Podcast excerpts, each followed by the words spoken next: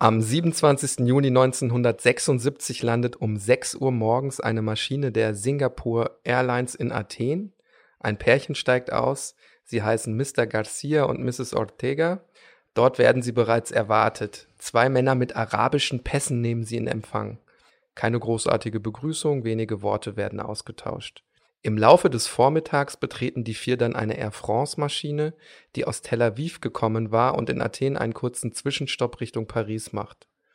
Die Sicherheitsvorkehrungen sind überhaupt nicht mit unseren heutigen zu vergleichen. Auch gilt der Flughafen in Athen nicht unbedingt als der strengste. Die Kontrollen sind eher lasch. Hinzu kommt an dem Tag ein Streik des Bodenpersonals. Teilweise werden überhaupt gar keine Sicherheitskontrollen durchgeführt.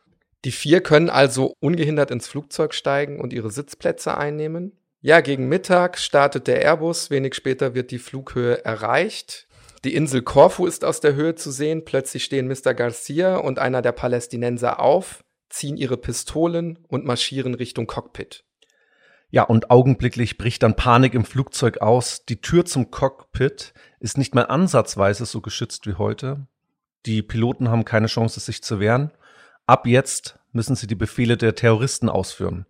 Mr. Garcia ist nun der neue Kapitän. Er fliegt zwar nicht die Maschine, aber er lässt keinen Zweifel daran, dass er jetzt das Sagen hat. Mrs. Ortega, die hatte ihren Sitzplatz in der ersten Klasse, stürmt nun ebenfalls zum Cockpit vor und verkündet über die Bordlautsprecher, dass nun das Kommando Che Guevara der Gaza-Einheit die Kontrolle über das Flugzeug übernommen hat. Man kann nur erahnen, was die insgesamt 248 Passagiere und 12 Besatzungsmitglieder in diesem Moment gefühlt haben müssen. Einzeln und nacheinander müssen sie jetzt zum Cockpit kommen und sich abtasten lassen. Ja, der Hintergrund ist, die Israelis waren während des Nahostkonflikts dazu übergegangen, bewaffnete Sky Marshals einzusetzen und bislang wissen die Terroristinnen und Terroristen nicht, ob auch an diesem Flug welche an Bord sind. Wir sagten ja, die Maschine kommt aus Tel Aviv. Ja, die Passagiere werden jetzt alle einzeln abgetastet und relativ schnell ist klar, es sind keine weiteren Waffen an Bord. Aber was passiert jetzt? Die Flugaufsicht in Athen verliert den Kontakt zur Maschine. Gegen 13.30 Uhr erfährt der israelische Ministerpräsident Yitzhak Rabin während einer Kabinettssitzung von der verschollenen Maschine. Schnell lässt er sich die Passagierliste bringen. Mehr als 100 Jüdinnen und Juden sowie mindestens zwei Araber sind an Bord. Inmitten des Nahostkonfliktes ahnt er jetzt natürlich das Schlimmste.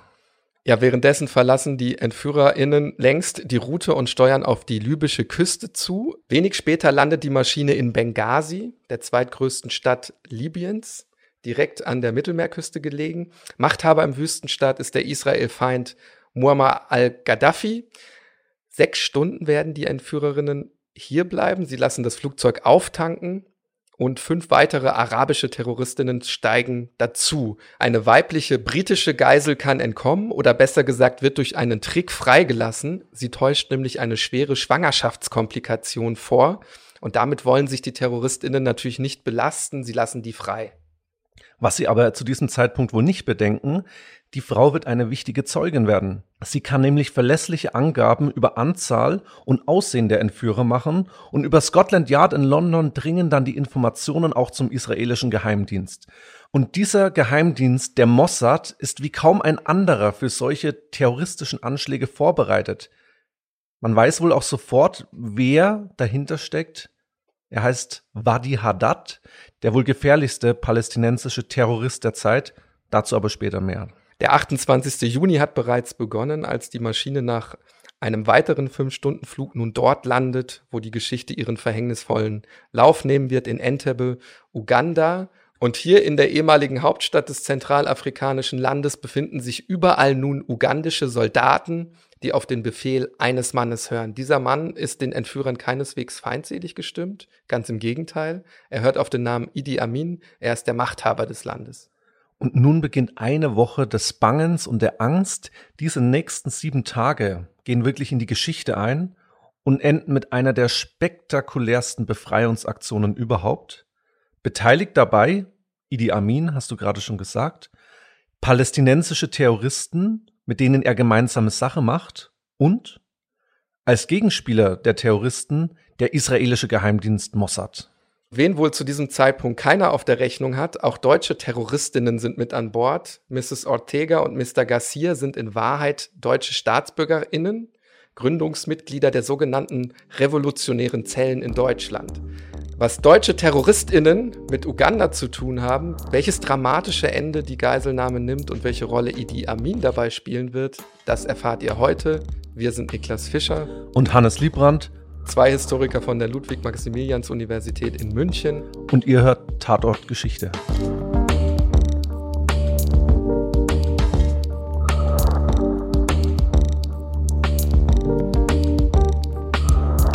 Nach einer regelrechten Odyssee über den Wolken landet die Maschine jetzt auf dem Flugplatz in Entebbe. Das ist kein ja, so großer Flugplatz, wie wir uns das vielleicht heute vorstellen. Sechs weitere Männer, allesamt Palästinenser, stoßen nun zu der Gruppe der Entführer. Die Geiseln werden in die Transithalle des Terminals gebracht. Ja, Niklas, das sagst du jetzt hier so nebenbei, aber das ist ja das Verrückte. Man hat sich eben nicht in dem Flugzeug verschanzt, sondern wird unter der Aufsicht von ugandischen Soldaten in das Terminal geführt. Die Entführer sind also auf dem Flughafengelände da herumspaziert und Soldaten aus Uganda sichern das Gelände. Was ich sagen will, es war von vornherein klar, dass Idi Amin hier seine Finger im Spiel auch mit haben musste. Deswegen hat man auch Entebbe ausgewählt. Man war hier weit weg von Israelis oder Franzosen, hatten ja gesagt, das war eine Air France-Maschine. Auch Briten waren weit weg. Es gab viele Geiseln, die ihm einen britischen Pass hatten. Man fühlte sich hier sicher. Ja, aber was wäre eine Geiselnahme ohne konkrete Forderungen? Mr. Garcia, der augenscheinliche Kopf der Gruppe fordert mit deutschem Akzent die Freilassung von 53 Freiheitskämpfern, wie er sie selbst nennt, die sich in der Vergangenheit für die palästinensische Sache eingesetzt hätten. 40 davon sind in Israel inhaftiert, sechs in der Bundesrepublik Deutschland, fünf in Kenia und jeweils einer in Frankreich und einer in der Schweiz. Und ich wette, jetzt fragt sich jeder, welche deutschen Terroristen sollten hier freigepresst werden? Andreas Bader und Gudrun Enslin, das Führungsduo der RAF, waren nicht dabei. Die waren zu dem Zeitpunkt zwar in Stuttgart-Stammheim inhaftiert, befinden sich aber nicht auf der Liste. Stattdessen aber Prominente der RAF bzw. der Bewegung 2. Juni, darunter Ingrid Schubert, Werner Hoppe, Inge Fied, Ralf Reinders, Jan-Karl Raspe und auch der einstige Mitbegründer der Kommune 1 in Berlin, Fritz Teufel. Die sollen jetzt rausgepresst werden.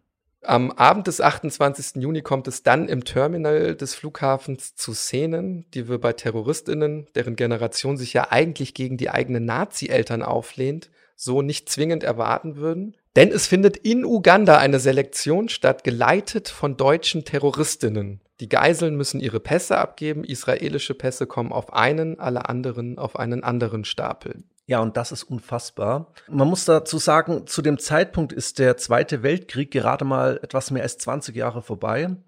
Einzelne israelische Geiseln sollen den Entführern sogar ihre eintätowierten Häftlingsnummern aus deutschen Konzentrationslagern gezeigt haben, woraufhin Mr. Garcia stets antwortet, I'm no Nazi, I'm an Idealist. Ja, und das zeigt eben, dass es keine normale Flugzeugentführung gewesen ist. Wir sehen also, auf wen sie es abgesehen haben. 106 israelische Geiseln bleiben in Gefangenschaft.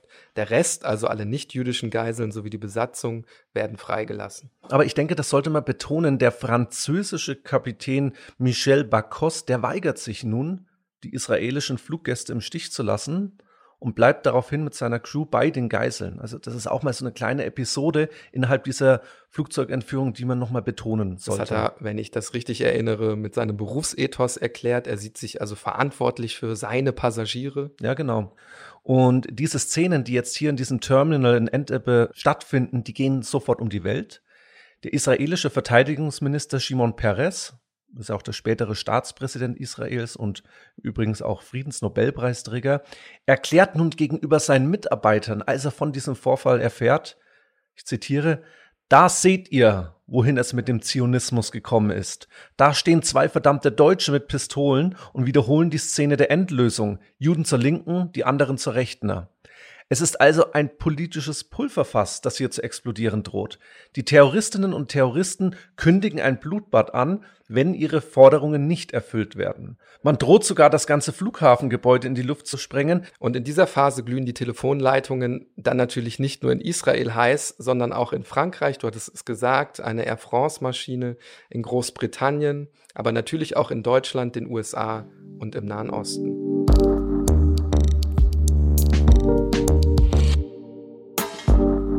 Sehr schnell wird dann die Identität der Terroristinnen und Terroristen gelüftet und wer hinter diesem Anschlag steckt.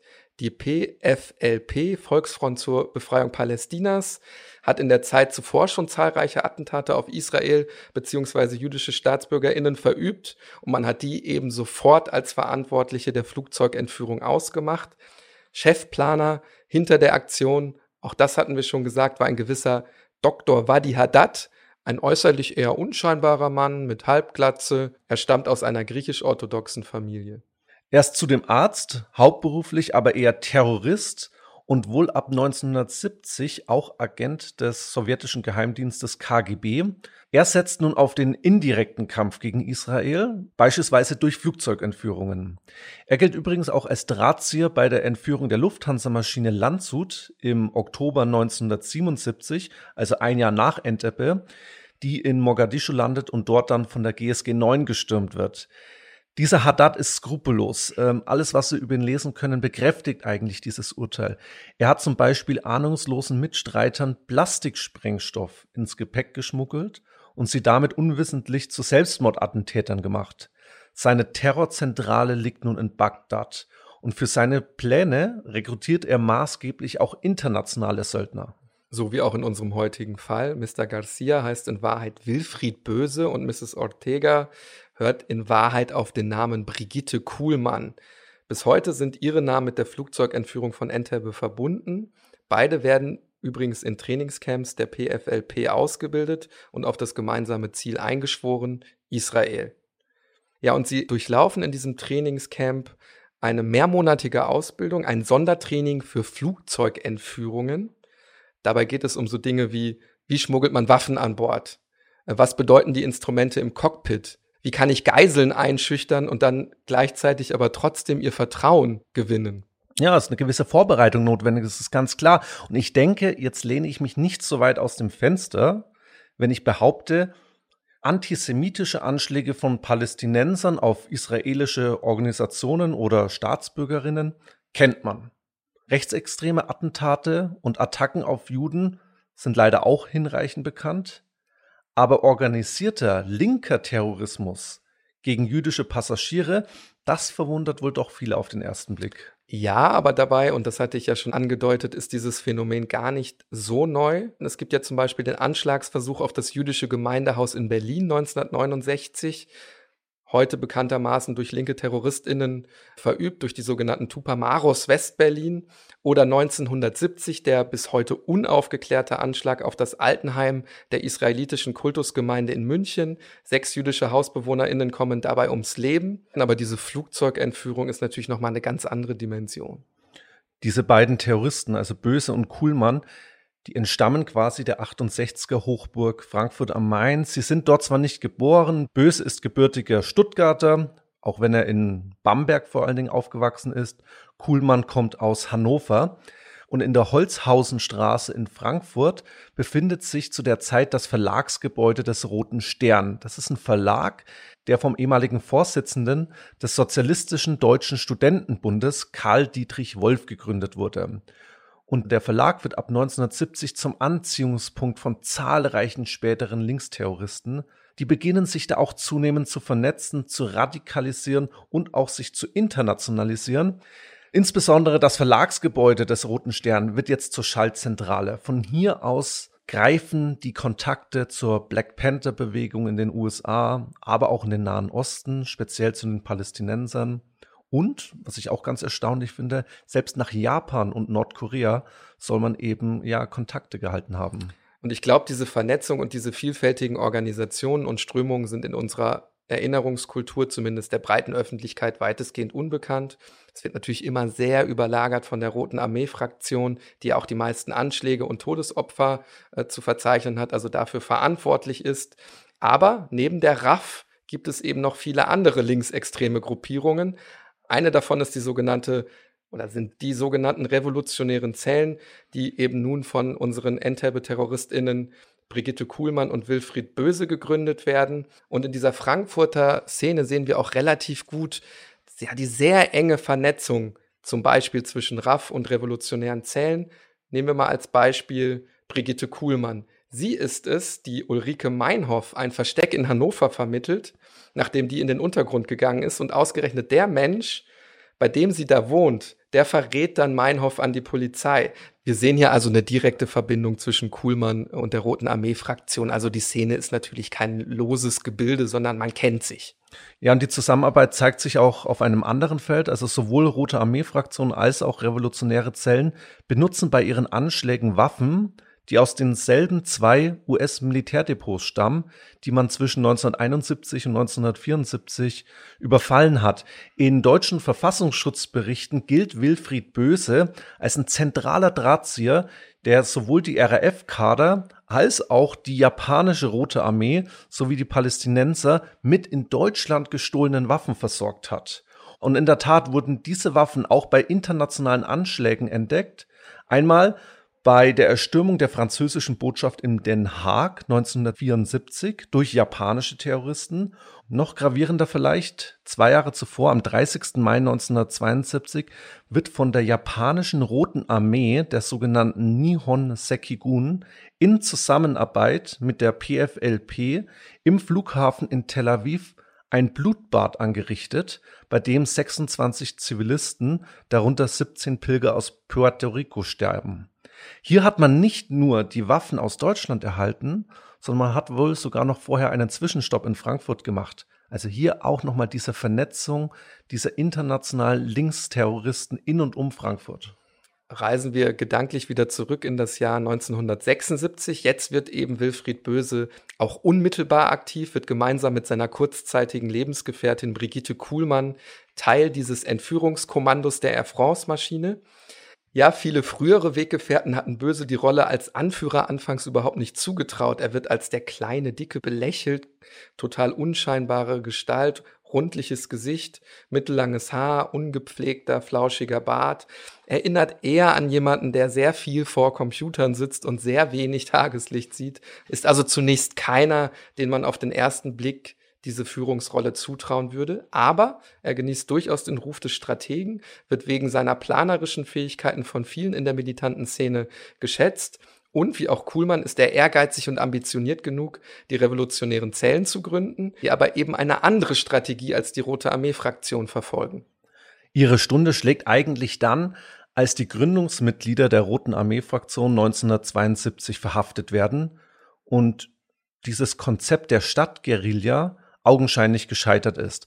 Ja, und man könnte vielleicht auch sagen, dass der öffentliche Fokus auf die Protagonisten der Roten Armee-Fraktion, wen würde ich da jetzt nennen? Andreas Bader, Meinhof, Enslin, Mainz, Raspe, erst diesen heimlichen oder verdeckten Aufstieg von Böse und Kuhlmann ermöglicht hat. Ihre Taktik bestand nämlich nun darin, so lange wie möglich den Anschein der Rechtschaffenheit zu wahren. Man sollte weiter arbeiten gehen, Hobbys nachgehen, ja fast schon ein bürgerliches Leben führen. Ja, man macht im Grunde das Gegenteil von dem, was die Rote Armee-Fraktion taktisch gemacht hat. Man geht also eben nicht den Weg in den Untergrund. Man konnte ja beobachten, dass das Ganze bei der Roten Armee-Fraktion gescheitert war. Die Gesichter waren auf Fahndungsplakaten in der ganzen Republik zu sehen und diesen Weg will man eben nicht gehen. Ja, und das ist genau der springende Punkt. Man sieht das Scheitern de facto der Roten Armee-Fraktion. Und in diesem Kontext entstehen eben dann die revolutionären Zellen, die nun auf eine Zellenstruktur innerhalb der Organisation setzen. Man hat hier sich als Vorbild so kommunistische Organisationen genommen, die das schon längst erprobt haben. Die Grundidee bestand darin, dass man eigentlich nur so ein Geflecht von lose miteinander verbundenen Zellen aufrechterhält, die jeweils immer nur mit einem einzigen Mitglied untereinander in Verbindung stehen. Und dadurch, dass sie eben nicht alles aufgeben, Dadurch, dass sie nicht, ich bleibe jetzt mal in deiner Sprache, zu Berufsterroristinnen und Terroristen werden, haben viele Kritiker, also linke Kritiker aus der militanten Szene dieses Konzept von Anfang an als Feierabend-Guerilla bezeichnet oder abgetan. Aber der ganz große Vorteil lag auf der Hand. Wenn einer von der Polizei erwischt wird, muss nicht die komplette Organisationsstruktur offengelegt werden. Ja, und ich weiß nicht, wie es dir geht, aber mir waren die beiden Namen Böse und Kuhlmann weitestgehend unbekannt. Und daran kann man ja im Grunde auch sehen, dass diese Strategie einigermaßen aufgegangen ist. Also das große Scheinwerferlicht der Öffentlichkeit ist eben nicht äh, in ihr Gesicht gestrahlt und dadurch waren die beiden dann auch nicht so verstärkt auf den Fahndungslisten vertreten. Und jetzt haben wir eigentlich den Strippenzieher und Organisator, diesen Dr. Wadi Haddad, angesprochen. Wir haben mit Böse und Kuhlmann die Gesichter des Terrors vor Ort jetzt gezeigt. Aber ohne einen geht in Entebbe gar nichts. Idi Amin, einer der brutalsten Gewaltherrscher des 20. Jahrhunderts und zu dieser Zeit Diktator von Uganda. Frage, die sich jetzt viele stellen, was hat Idi Amin mit unserer heutigen Entführung zu tun? Vielleicht kurz zur Person. Er ist fast zwei Meter groß, kräftig, ehemaliger Box-Champion in Ostafrika, hat mehrere Frauen, lebt ein ausschweifendes Leben. Und er kommt dann 1971 durch einen Putsch an die Macht. Er richtet eine Diktatur in Uganda. Schätzungen zufolge lässt er während seiner achtjährigen Herrschaft 300 bis 400.000 Menschen ermorden. Also auch das eine unglaubliche Zahl. Besonders prominente Widersacher und Armeeangehörige soll er sogar vor seinen Augen den Krokodilen zum Fraß vorgeworfen haben. Auch das ist alles andere als metaphorisch gemeint. Das soll er wohl wirklich getan haben. Ja, ein ganz brutaler Mensch. Er beginnt dann auch zahlreiche Kriege und Konflikte, besonders gerne mit dem Nachbarland Tansania. Anfangs unterhält er noch gute Beziehungen zu westlichen Ländern, übrigens auch zur Bundesrepublik Deutschland, von der er auch zum Beispiel Entwicklungshilfe erhielt. Später kommt es dann aber zum Bruch, insbesondere auch zum Bruch mit Israel, weil ihm Waffenlieferungen verwehrt werden. Und damit beginnt sich so sein Hass aufzubauen gegenüber dem Staat und damit folgt auch die Annäherung an die arabischen Länder, also an die Erzfeinde Israels und auch an die Sowjetunion. Ja, und dieser Hass gegen Israel ist auch die Erklärung dafür, warum die EntführerInnen in Entebbe willkommen sind. Idi Amin ist sogar persönlich vor Ort am Flughafen. Er spricht persönlich mit den TerroristInnen und auch den Geiseln. Er macht also die Flugzeugentführung zur Chefsache. Glaubt man den Aufzeichnungen seines Gesundheitsministers Henry Kiemba, hat er mehrfach damit geprahlt, israelische Geiseln in der Hand zu haben. Er soll sogar an den Forderungen der GeiselnehmerInnen mitgewirkt haben, Hannes. Also auch das nochmal zeigt einfach, er ist total eingebunden in diese Entführung. Eingebunden und leidet die auch mit. Es ist Wahnsinn einfach, das muss man sich mal vorstellen. Für ihn war das eine fabelhafte Gelegenheit, die Israelis zu demütigen und sich bei den arabischen Staaten beliebt zu machen, die ihn nämlich noch mit Waffen versorgten. Idi Amin ist einer, der zeitlebens denkt und sich verhält wie ein Militärführer. Die Armee ist es, die ihn groß gemacht hat. Hier kommt er her. Er hatte ja den höchsten militärischen Rang verliehen bekommen, den Afrikaner in der britischen Kolonialtruppe überhaupt erreichen können. Auf Bildern zeigt er sich dann auch gern in seiner Paradeuniform mit Dutzenden Abzeichen und Medaillen, lässt er sich gerne ablichten. Ja, und er baut regelrecht einen Führerkult um sich selbst auf. Kann man, wie ich finde, übrigens super im Film Der letzte König von Schottland sehen. Wie ich finde, brillant von Forrest Whitaker gespielt, hat für die Rolle auch zu Recht den Oscar als bester Hauptdarsteller bekommen. Aber zurück jetzt zu Entebbe. Was Idi Amin zu dem Zeitpunkt noch nicht ahnt, durch seine persönliche Mitwirkung an der Flugzeugentführung wird er auch entscheidend zur Befreiungsaktion beitragen. Auf seinen Wunsch hin wird nämlich das Ultimatum der Terroristinnen und Terroristen von dem 1. Juli auf den 4. Juli verlängert. Hintergrund war folgender, so konnte er nämlich zur Gipfelkonferenz der Organisation für die afrikanische Einheit, kurz OAU, nach Mauritius fliegen. Dort musste er nämlich den Vorsitz an den Präsidenten von Mauritius abtreten. Und diese drei Tage sind wohl entscheidend bei der Planung und auch bei der Durchführung der Befreiungsaktion durch die Israelis. Jetzt beginnen am Flugplatz jene Tage, die der brasilianische Regisseur José Padilha so treffend als sieben Tage in Entebbe Elitesoldaten im Tanz umschrieben hat. Überlegen wir mal kurz, Hannes, welche Optionen der Befreiung zu diesem Zeitpunkt überhaupt möglich sind. wenn wir versuchen, das einfach zu skizzieren. Erstens, man geht einfach auf die Forderung der Entführer ein. Zweitens, man versucht nochmal in Verhandlungen zu treten, vielleicht auch einzelne Geiseln frei zu bekommen, möglicherweise einen Ausgleich zu finden. Oder drittens, Ultima Ratio, ja, die Brechstange, gewaltsame Befreiungsaktion mit allen damit natürlich dann auch verbundenen Risiken. Ja, und genau diese Option müssen wir immer so im Spiegel der Zeit auch bewerten. Drei Jahre vor dieser Flugzeugentführung war der Yom Kippur-Krieg, der Überraschungsangriff vor allen Dingen von Ägypten und Syrien am höchsten jüdischen Feiertag. Und nach gewissen Anfangserfolgen gelingt es dann Israel, die feindlichen Truppen zurückzuschlagen. Das sehen wir schon mal, in welcher Bedrohungslage sich Israel selbst gesehen hat und sich Israel natürlich auch befunden hat, dem Höhepunkt des Nahostkonfliktes. Vier Jahre vor der Flugzeugentführung dann ganz wichtig das Olympia-Attentat in München, bei dem unter anderem alle elf israelischen Geiseln ermordet wurden. Das war ein absolutes Desaster. Der Befreiungsversuch scheitert kläglich. Das deutsche Krisenmanagement gerät auch international in Verruf und deshalb wird ja dann auch die GSG 9 als Spezialeingreiftruppe danach gebildet. Was möchte ich eigentlich sagen? Die Situation im Jahr 1976 ist sichtlich aufgeheizt. Jeder Fehler konnte katastrophale Folgen haben. Ja, und deswegen ist es eben so eine schwierige Entscheidung, auch innerhalb des israelischen Krisenstabes, welche Variante wählen wir. Und man ist sich da ja alles andere als einig darüber. Man streitet sich richtig. Äh, Shimon Peres zum Beispiel macht mehr als deutlich, dass er für eine gewaltsame Befreiung ist. Dagegen plädiert Ministerpräsident Itzhak Rabin für den Verhandlungsweg.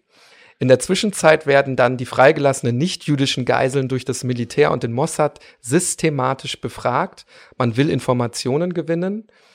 Und unter den ehemaligen Geiseln befindet sich auch ein Armeeoffizier und der kann eben jetzt exakte Details über das Gebäude, die Entführerinnen, deren Waffen sowie deren Verhältnis zu den ugandischen Soldaten machen. Man fährt also erstmal zweigleisig. Offiziell sucht man weiter den Kontakt zu den Entführern, auch um Zeit zu gewinnen aber im Hintergrund bereitet man schon die Befreiungsaktion vor. Das größte Problem war eben der Faktor Zeit. Wenn der Krisenstab in Israel sitzt und das Flugzeug in Uganda steht, dann muss das ja auch logistisch, organisatorisch vorbereitet und geplant werden. Wie soll das überhaupt geschehen, in dieser Kürze der Zeit mitten in Zentralafrika so eine Befreiungsaktion durchzuführen? Über Radio Uganda erfährt dann der Krisenstab von der Verlängerung des Ultimatums auf den 4. Juli. Und das ist jetzt nun der Gamechanger. Und hier lässt Idi Amins Mauritius-Trip grüßen, weil das eben der Grund gewesen ist, warum die Verlängerung gewährt wurde. Der Mossad fängt dann ein Telefonat der EntführerInnen ab. Die Palästinenser fordern Böse und Kuhlmann auf, die israelischen Geiseln zu erschießen selbst wenn die eigenen Kampfgefährten freigelassen werden sollten, auch das nochmal bemerkenswert, das bestärkt natürlich jetzt in Israel die Hardliner, die eben für die gewaltsame Befreiung eintreten. In Windeseile lässt man das Terminal des Flughafens in Entebbe maßstabsgetreu nachbauen. So können sich die Soldaten perfekt auf den Einsatz vorbereiten, die Erstürmung des Terminals erproben, tote Winkel checken und so weiter.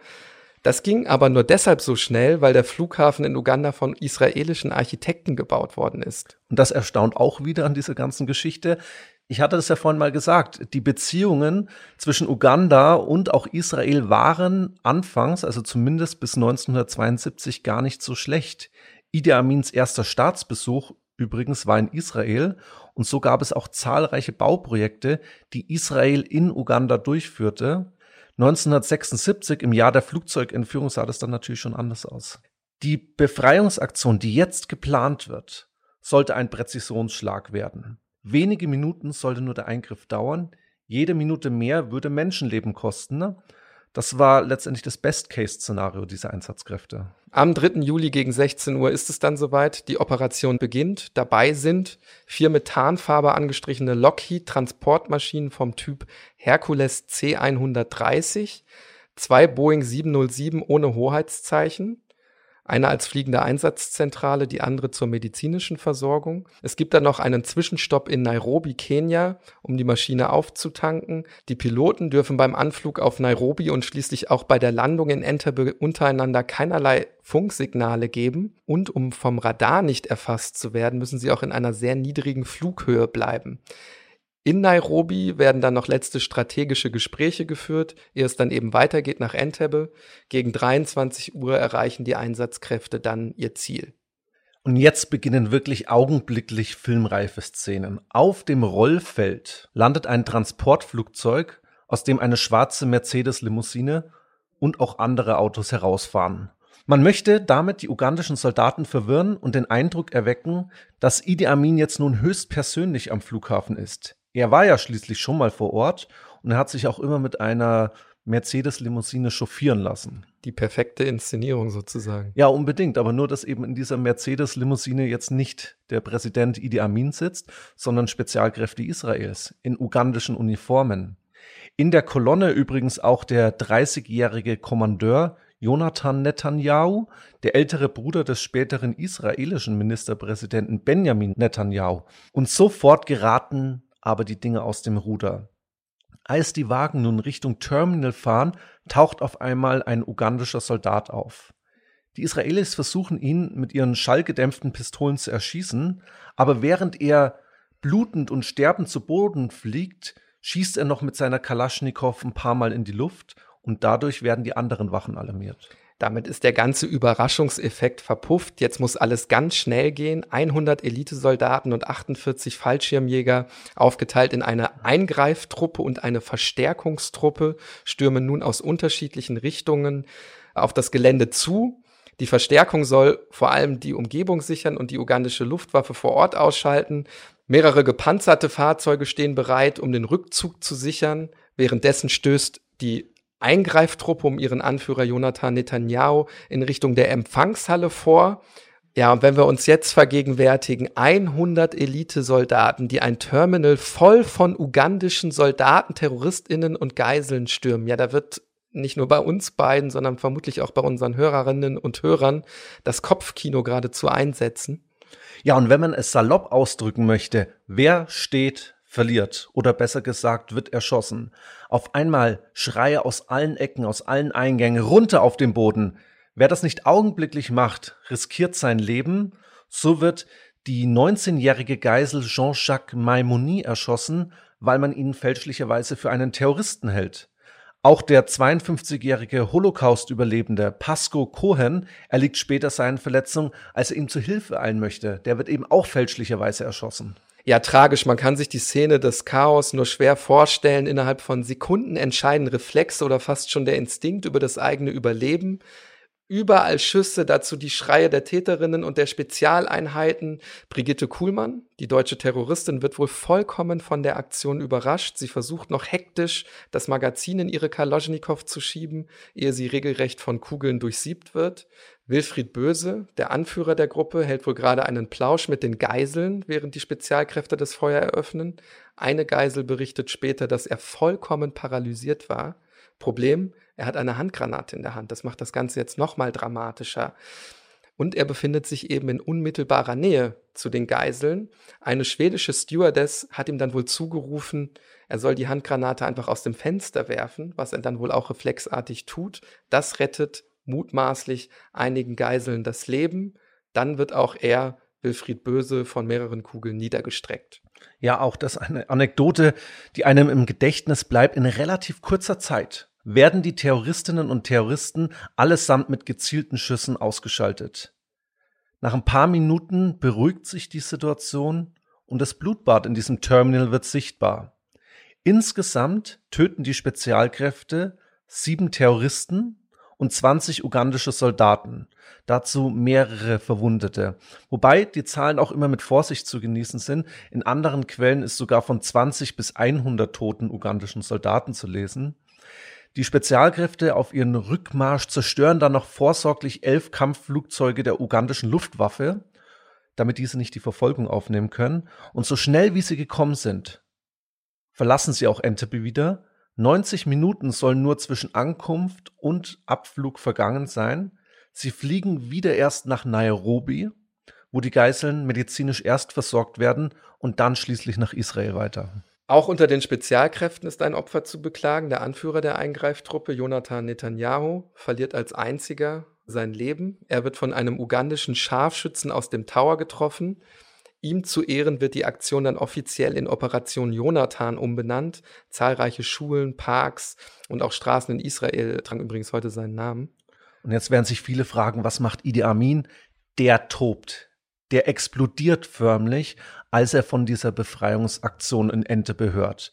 Zuvor hat er sich ja noch damit gebrüstet, den Israelis nun etwas heimzahlen zu können, und jetzt sieht er sich vor den Augen einer Weltöffentlichkeit eigentlich düpiert. Sein Zorn kann sich erstmal nicht gegen Israel richten und gegen diese Eingreiftruppe, sondern richtet sich gegen eine Geisel, die noch vor der Befreiungsaktion in ein Hospital in der Nähe der Hauptstadt Kampala gebracht wurde. Die Geisel hieß Dora Bloch, war 75 Jahre alt, besaß einen britischen Pass und war also noch immer in Uganda und damit in der Reichweite von Idi Amin. Ja, und wenn wir jetzt den Aufzeichnungen Henry Kiembas trauen, dem ugandischen Gesundheitsminister, dann wird die Frau kurz nach der Befreiungsaktion von Idi Amins berüchtigter Leibgarde aus dem Krankenhaus gezerrt und in ein Auto gesteckt. Ja, und Henry Kiemba fragt dann Idi Amin immer wieder, ja, wo ist die Frau eigentlich abgeblieben? Einmal heißt es, dass die Israelis die einfach vom Flughafen abgeholt hätten. Ein anderes Mal sagt er, dass die Ärzte schuld an ihrem Verschwinden seien. Und eines Vormittages dann gesteht Idi Amin sozusagen schon fast am Ende eines Telefonates, fast schon beiläufig. Ach übrigens, diese Frau da im Krankenhaus, machen Sie sich keine Sorgen, die ist getötet worden. Ihre Leiche wurde dann einfach neben einer Straße bei Kampala entsorgt, nachdem man sie vorher noch versucht hatte anzuzünden. Das war aber dann irgendwie gescheitert. Ja, die Skrupellosigkeit und Härte würden auf jeden Fall zu Idi Amin passen.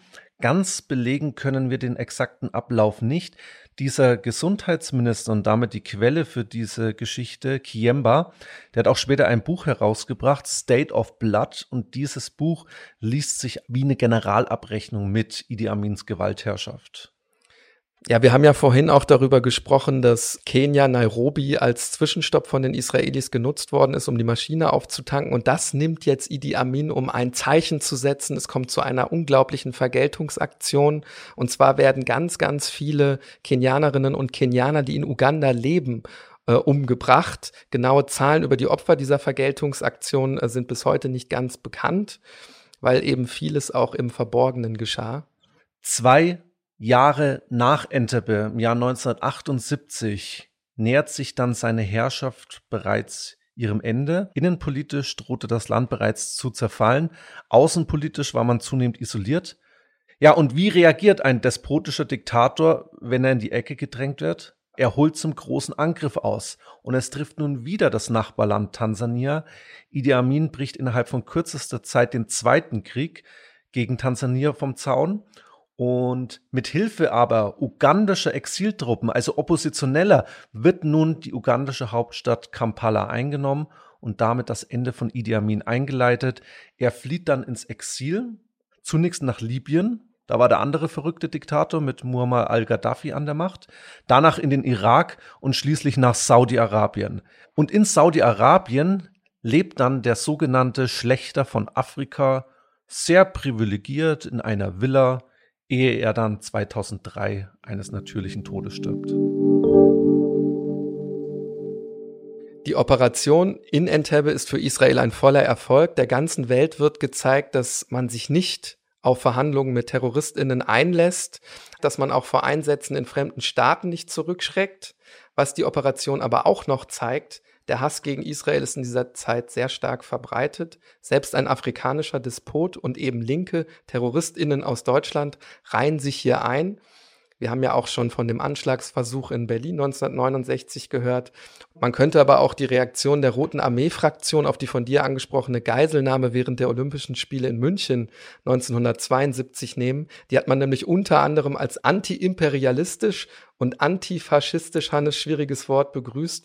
Dabei sind 17 Menschen insgesamt ums Leben gekommen und die Rote Armee-Fraktion begrüßt das Ganze. Muss man sich einfach alles immer vergegenwärtigen. Ja, linker Antisemitismus ist wahrscheinlich auch in der Erinnerungskultur nicht so weit verbreitet, aber damit machst du jetzt am Ende unserer heutigen Podcast-Folge einen Riesenfass auf, aber ganz ohne können wir ja Entebbe auch nicht erklären. Vielleicht ein paar kleinere Erklärungsansätze. Einige Historikerinnen und Historiker sowie auch Soziologen verweisen darauf, dass Israel im antiimperialistischen Denken ein Feindbild darstellt. Israel ist nämlich in dieser Denklogik eine imperiale Macht, die die Befreiungsbewegung vor allen Dingen in Palästina militärisch und gewaltsam unterdrückt und dabei einseitig von dem wahren Feindbild, nämlich den Vereinigten Staaten von Amerika, unterstützt wird. Man sprach in diesen linksterroristischen Kreisen auch oftmals vom Holocaust an den Palästinensern und ohnehin war Israel nur ein Statthalter und Brückenkopf für den US-Imperialismus im Nahen Osten. Und für diese Denkweise spielt der Sechstagekrieg im Jahr 1967 eine ganz entscheidende Rolle, weil Israel im Verlauf des Krieges die Kontrolle über den Gazastreifen, die Sinai-Halbinsel, die Golanhöhen, das Westjordanland und Ostjerusalem erlangt. Und das ist jetzt in dieser Denkweise, ja, ähm, Kolonialismus, neuer israelischer Kolonialismus. Ja, und damit sind ja im Grunde die Fronten festgeschrieben, die bis heute sichtbar sind. Aus der Solidarität mit Palästina, aus Verbundenheit mit den arabischen Schwestern und Brüdern wurde damals und wird auch heute noch das Feindbild Israel übernommen. Das ist natürlich jetzt alles sehr vereinfacht ausgedrückt, aber es zeigt einfach, wie es zu dieser Selektionsaktion kommen konnte im Jahr 1976. Ja, und es zeigt vor allen Dingen auch, weshalb Israel in der Zeit und auch heute jeden Angriff auf eigene Staatsbürger, auf das eigene Territorium mit entschiedener Härte begegnet, weil man sich eben in einen permanenten Existenzkampf sieht und vor allen Dingen militärische Stärke das eigene Überleben sichert. Ich weiß nicht, wie es dir geht, aber das Ganze muss man, auch wenn man es hier so miteinander bespricht, doch dann auch erstmal für sich sacken lassen. So geht es sicherlich auch unseren Hörerinnen und Hörern. Trotzdem bleibt mir nur noch das Teasing auf unsere nächste Episode, die wieder sehr, sehr spannend werden wird, denn da tauchen wir ein in die Welt von Babylon Berlin. Wir sind bei einem Mord am Bülowplatz Anfang der 1930er Jahre in Berlin dabei und da ist kein geringerer involviert als der spätere Stasi-Chef Erich Mielke. Dann bleibt mir noch zu sagen, für Feedback jeglicher Art, schreibt uns bitte gerne wieder an tatortgeschichte.bayern2.de. Dieser Podcast ist eine Produktion von Bayern 2 in Zusammenarbeit mit der Georg von Vollmer Akademie.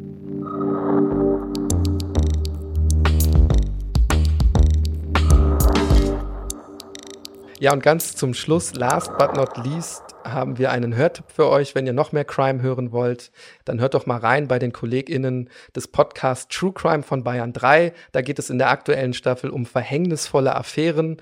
Host Jacqueline Bell und der Jurist Dr. Alexander Stevens sprechen über Online-Dates, die am Ende allesamt beim Anwalt gelandet sind. Es sind unglaublich schräge, skandalöse Fälle und tatsächlich genau so passiert. Hört da gerne rein. True Crime findet ihr in der ARD Audiothek.